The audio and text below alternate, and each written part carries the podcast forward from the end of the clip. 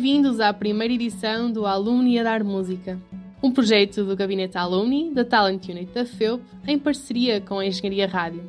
Um projeto que nos traz todos os meses as escolhas musicais dos nossos alumni. Fica a conhecer o que escutam os antigos estudantes na página online da Engenharia Rádio, a Rádio Universitária do Porto, em www.engenhariaradio.pt.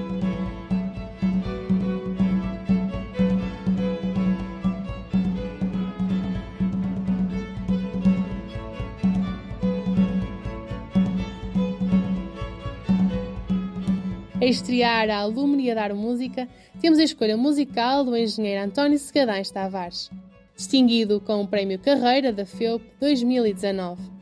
Figura incontornável da engenharia portuguesa, licenciou-se em Engenharia Civil na FEUP em 1968 e em 1969 iniciou a sua carreira profissional no Laboratório Nacional de Engenharia Civil.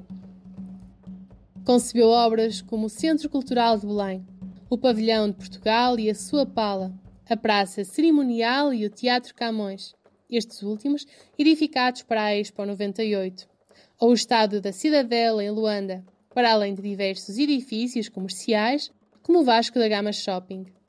Destacam-se ainda diversos trabalhos na área da recuperação de edifícios antigos, como a reconstrução da zona sinistrada do Chiado ou o edifício sede do Monte Pio Geral, em Lisboa.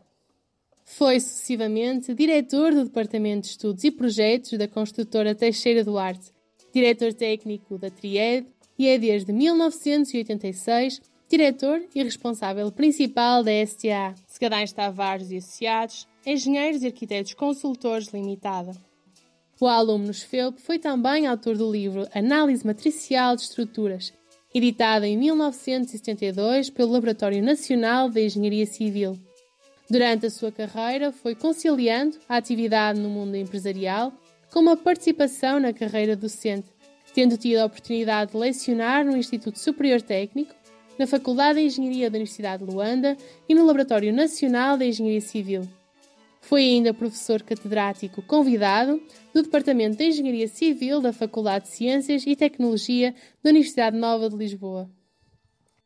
Entre outras distinções, o engenheiro foi o primeiro português a receber o Nobel de Engenharia de Estruturas, Outstanding Structure Award, atribuído pela International Association for Bridge and Structural Engineering, pelo projeto de ampliação da pista do Aeroporto da Madeira em 2004.